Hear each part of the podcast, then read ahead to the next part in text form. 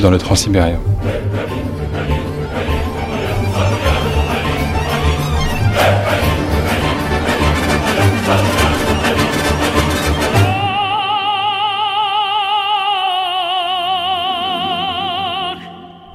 Le premier jour, j'ai fait connaissance avec Nadia et Igor, mes voisins de couchette. À côté, il y avait un agent secret russe et un chinois qui pue le saucisson, une infection. C'est un bonheur quand il se lève.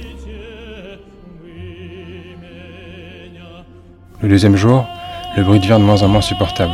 Il fait chaud, j'ai étouffé, les odeurs se mélangent. Il y a aussi dans les couchettes d'à côté une famille russe dont deux moufetons qui n'échangent qu'en hurlant, ce dont leurs parents s'accommodent. Parfois, je vois leur grande sœur, son cul, elle est bonne. Je me la baiserais bien. La nuit, j'ai fait un rêve érotique. Je me suis réveillé à deux doigts de la catastrophe. J'ai mis la main pour vérifier dans mon froc, rien que de la sueur. C'est donc le deuxième jour. La vieille ronflante de Nadia est descendue. Une autre plus jeune, moins vieille, est montée. On sent bien qu'elle a pris une douche. On sent bien qu'elle sent bon. Son odeur de propre étonne mes narines. J'ai envie de caler mon nez dans son cou pour le reste du trajet. Pour le reste de ma vie. Mais elle aussi, elle va tourner, sa viande va rancir. J'ose même pas imaginer comment on sera dans, deux jours. Et encore, moi je m'arrête à Irkoutsk, ça va. Comparé à ceux qui vont jusqu'au bout. Pour aider à la puanteur, le soleil flambe de plus en plus belle. Avant de s'adoucir, de défoncer un peu moins les yeux, de partir à la verticale. Le paysage devient gentiment automnal. Il change petit à petit. C'est des forêts avec des arbres tout secs, longs comme des étages faméliques de branches autour d'un pilier maigre et tremblant. Une feuille de plus et il se brise, un coup de vent et il s'envole. J'ai peu de choses à bouffer. Je me demande en combien de temps ça pourrit les œufs durs, dans cette chaleur, des tomates. Déjà, je peux renoncer aux oignons cuisinés à l'aubergine. Enfin cuisinés, mélangés et chauffés. Mais ça me donne un coup de fouet d'écrire. Je me rappelle le but de mon voyage. Ça apaise les alentours. Bordel, je suis dans le transsibérien, il faut me le dire, pour en profiter, il faut faire l'effort, malgré ma troisième classe, de trouver ça génial, parce que voilà, j'y suis. C'est super, ça pue, il fait chaud, il n'y a rien de à damer. J'ai un petit appétit, mais l'oiseau fait son nid. Allez, je crois que je vais m'envoyer le sandwich que je me suis payé sur le quai. Enfin, le pain fourré au mystère, tant que j'en ai le courage. L'agent secret, l'homme le plus discret du monde, est descendu. Au-dessus de lui, c'est le saucisson. Il était content le saucisson, il a un compatriote qui est monté à bord. Il a pris la place de l'agent secret. Lui, a l'air propre, le nouveau, mais il a une voix aiguë et raillée, et il n'a pas l'air d'en avoir conscience. Ils sont tellement contents d'être ensemble, les compatriotes, qu'ils gueulent pour se dire ce qu'ils ont à se dire. D'ailleurs, le puant a l'air de s'intéresser à tout ce que je fais. Ce que j'écris, ce que je mange, ce que je gratte, et moi, gentil, poli, souriant, je fais des efforts pour masquer mon antipathie, tout en le maintenant à distance. Je lui souris crispé en remuant la tête. Oui, mon petit couteau. Oui, c'est des lunettes. Bien sûr, regardez, regardez mon stylo. Mon stylo, oui. Mais bien sûr, faites un dessin dans mon carnet. Allez-y, disent mes yeux et mes mains.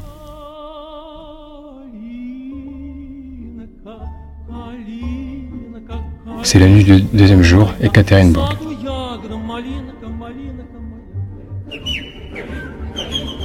Un grand renfort de Chinois à chaque arrêt. Ça me fait chier, ils puent chacun leur tour. La crasse leur fait une nappe d'huile sur la peau.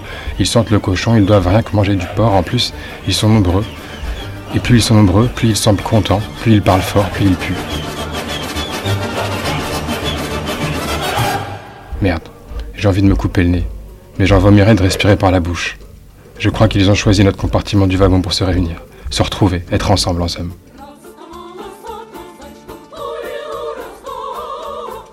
En somme, ils se répartissent les côtés. Un rigolo est de la partie. Dès qu'il ouvre la bouche, tout le monde se marre.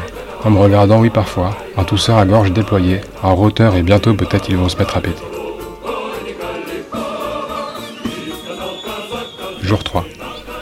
Je poursuis le sommeil pendant 14 heures grâce à mes boules Kies. Gorlin ne dort pas assez. Ça doit être parce que dès l'aube, les Chinois se réunissent pour bavarder. Ils se répartissent à 6 sur la banquette en face de la sienne. Faut dire qu'elle est vide en principe.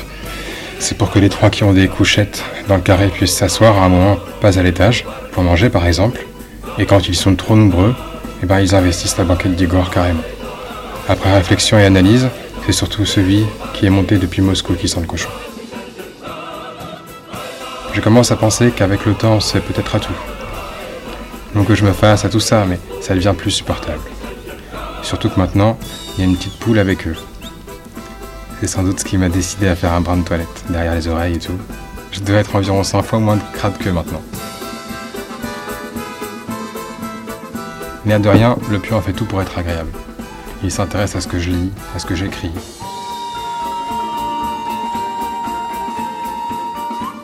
Dans la nuit, j'ai fait dépasser ma tête de ma couchette et tout de suite, il m'a tendu une bouteille en plastique pleine de bière chaude.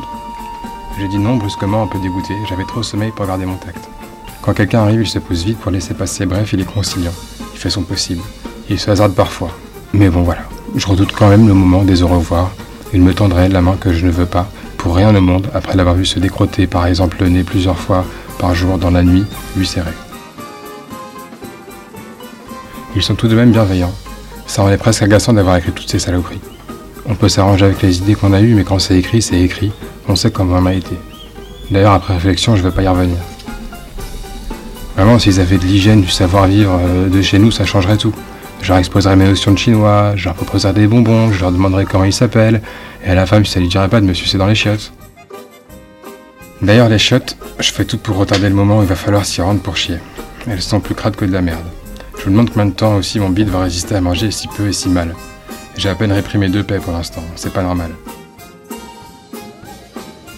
Tiens, la petite poule vient de repasser avec ses ongles correctement sales et ses petites mains et ses joues toutes rouges. Je sais pas si l'atmosphère provoque ça ou si c'est moi, mais faut dire que je fume presque plus. La cage à poules, où on peut fumer, c'est comme si c'était un grand cendrier fumant. Le train vient de faire un arrêt, l'occasion pour certains de ramener une boîte de sardines en conserve que je viens de leur ouvrir avec mon Murano. Je crois qu'ils font tremper, manger dans de la bière avant de l'avaler.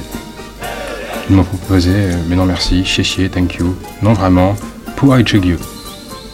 On pourrait faire la révolution ensemble, mais pour ce qui est de manger, il faudra que j'invite. Dites donc, ça pue la sardine. Dire qu'on me surnommait comme ça, sardine à l'école? C'était bien de bouteille d'un litre 5 de bière qu'ils ont bu comme de l'eau en faisant tremper manger.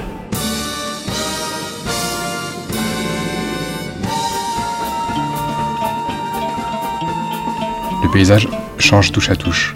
Dehors, les gens qu'on voit ressemblent de plus en plus à des Asiatiques. Les tronches s'aplatissent, les yeux se brident et l'air de rien. On ne remarquerait même pas si on n'avait pas déjà ça dans l'esprit.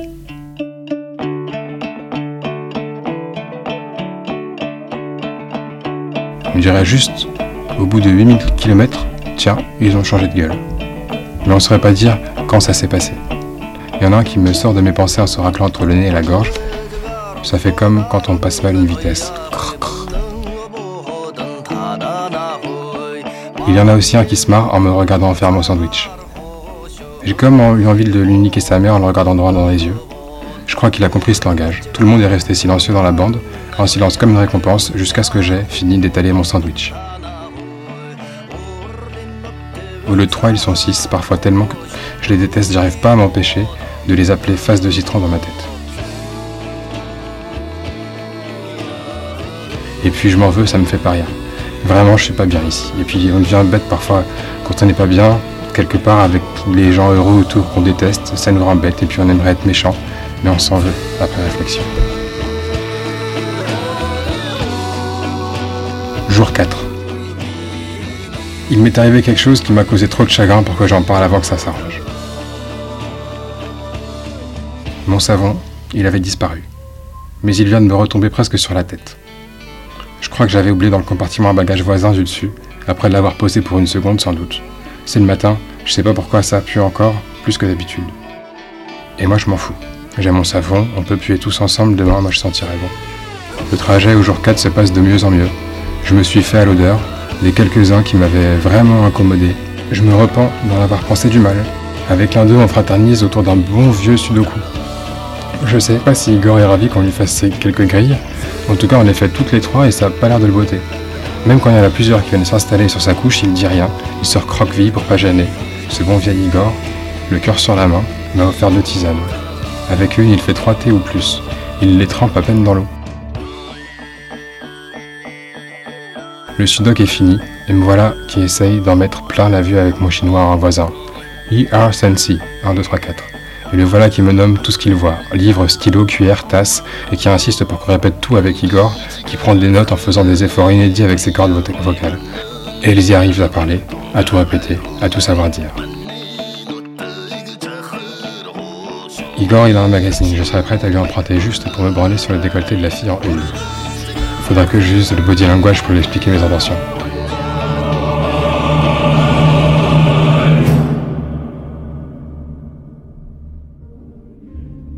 C'est fini le transsibérien. Et dire que j'ai pensé à mal de tous ces gens gentils et bienveillants à mon endroit, mais il me reste à raconter à tabler que je suis dans une cantine en face de la gare d'Irkoutsk, la fin de ce voyage épique, épique, épique et collé grave.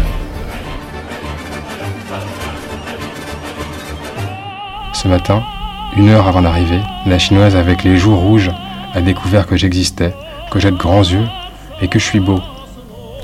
Et ne voilà pas qu'elle me pose des questions d'où je viens, quel âge j'ai. 26 ans, comme moi, dit-elle, comme moi. Et moi, de penser qu'il m'en aurait pas fallu davantage pour que je l'invite une nuit entre deux wagons. Enfin, je n'avais plus la tête à ça. Mon obsession était passée, plus besoin de me surveiller dans mes rêves et de me vérifier au réveil. Ouah, ouah, tant d'amour, c'est trop, c'est trop, ouf, ouf. Et puis tous gentils au départ, tous aux petits soins des yeux, comme un regret qu'on nous a regardé partir avec Igor. Sa petite femme et son tonne d'enfants l'attendaient sur le quai. Elle avait l'air de bien le connaître, d'être impuissante face à sa gentillesse, sa femme jolie, jolie. Igor, il en a de la chance. Elle avait l'air de l'aimer, sa femme, et lui aussi. Ah, qu'est-ce qu'il est gentil, Igor. On l'écraserait, qu'il se plaindrait pas, qu'il s'excuserait sans gémir. Et puis on a marché vers les marches, sur le quai vers les marches du tunnel, du passage souterrain, et là, moi, je me retourne vers les vitres du train pour voir si moi aussi j'ai une femme, ma petite épouse du transsibérien. Et là, et là, surprise.